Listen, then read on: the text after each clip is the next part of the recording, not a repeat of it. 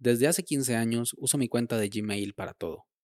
Y hasta hace pocos meses caí en cuenta de que hay mucha, pero demasiada información mía ahí.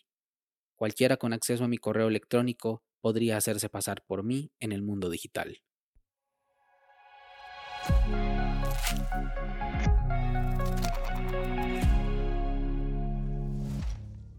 Hola a todos, esto es Daily Meeting, un podcast diario de tecnología. Este es el capítulo 70 y hoy es viernes 21 de mayo de 2021 y es el Día Internacional del Té.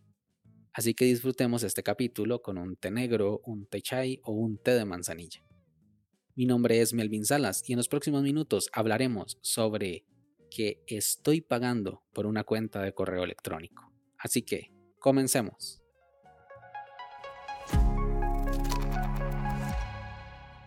Pocas cosas me han preocupado tanto en los últimos años como lo es la privacidad de la información.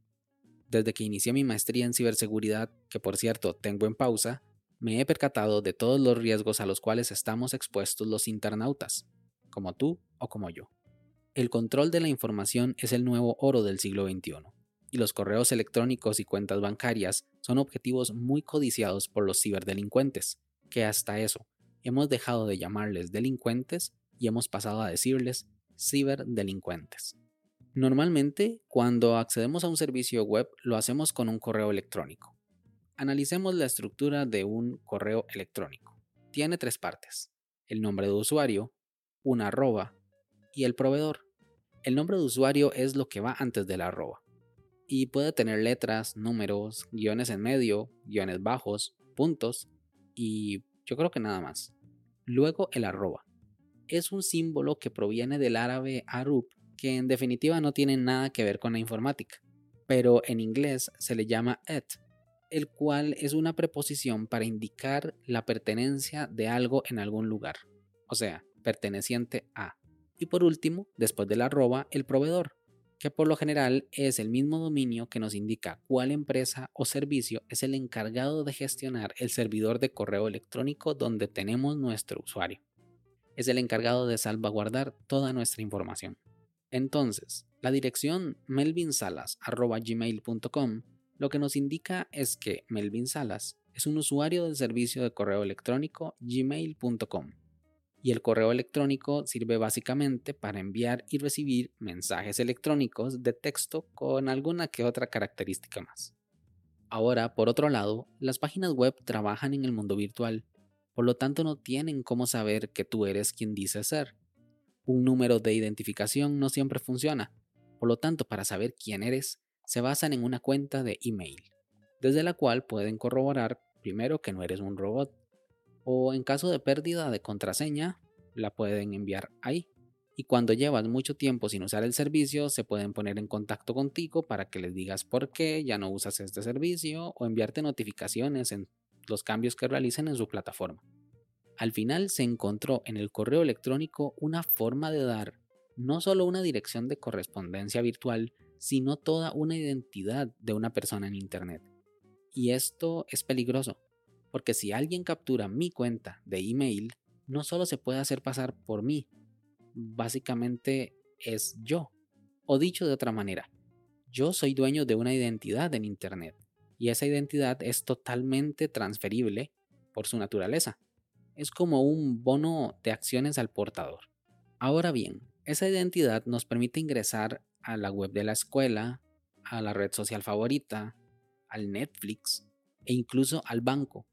Es cierto que hace falta la contraseña y el doble factor de autenticación en dado caso de que lo tengamos configurado, pero si no lo tenemos es posible hacer una restauración de contraseña mediante enlaces o tal vez el ladrón en cuestión pueda encontrar valor en el contenido de los correos electrónicos, como facturas, fotos, documentos adjuntos en general, que pueden revelar mucho más de nosotros de lo que creemos.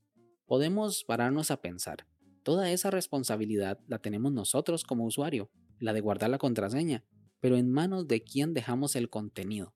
En mi caso, Gmail. ¿Qué ganan ellos con guardarme todo eso de gratis? Ya conocen el dicho, cuando no pagas por un servicio es porque tú eres el producto.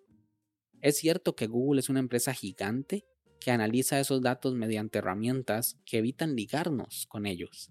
Pero al igual que pasó con Google Fotos, es posible que Google se canse y nos empiece a cobrar. Yo estoy tratando de escoger quién tiene acceso a mis datos. Por eso he comprado un servidor de email. No fue que compré el servidor en sí, sino que pago porque el proveedor me dé el servicio de correo electrónico.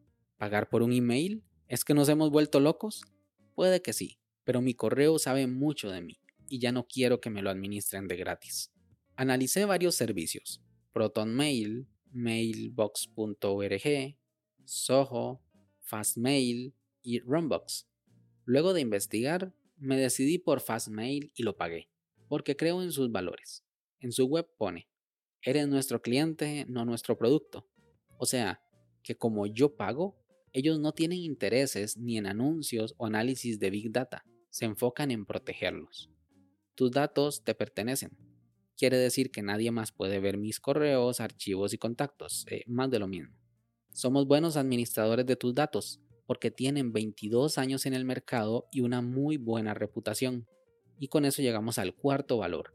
Somos buenos ciudadanos de Internet. La reputación que ellos tienen habla por sí misma. Puedes buscar en todos lados y la gente habla maravillas de ellos. Hace tres meses empecé a usarlo lo primero que hice fue jalar todos mis mensajes del correo de Gmail, los cuales son 15 años y eran casi 50.000 mensajes, o sea, casi 8 gigas de datos, que fueron transferidos en unos pocos minutos. Luego di permiso para que Fastmail pudiera enviar mensajes a mi nombre desde mi cuenta de Gmail. Esto con el fin de no tener que acceder a gmail.com cada vez que quería enviar un correo. Además, borré mis bandejas de Gmail y ahora cada vez que reciba un correo en mi cuenta antigua, Fastmail lo toma y lo borra de su origen. Espero con esto ser dueño por lo menos del contenido de mi email y no darle esa responsabilidad a alguien más. Los precios de Fastmail varían de acuerdo al plan y van desde 30 dólares al año. Yo pago el plan estándar de 50 dólares al año que me permite tener un dominio propio en mi caso melvinsalas.com. No me planteo por el momento pasar a un servicio gratuito, pero si lo quisiera hacer, Fastmail me da las herramientas para exportar mi cuenta entera.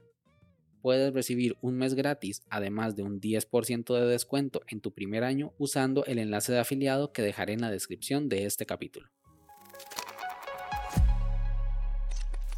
¿Qué opinas tú? ¿Es buena idea pagar por un servicio de correo electrónico o nos hemos vuelto locos? Sin más, este episodio llega a su fin. Recuerda dejar tus comentarios en Twitter, arroba Melvin Salas. Si quieres estar atento sobre los capítulos futuros, no olvides suscribirte desde tu aplicación de podcast favorita. Y también suscríbete a nuestra newsletter semanal en melvinsalas.com barra podcast. Nos escuchamos la próxima semana. Hasta luego.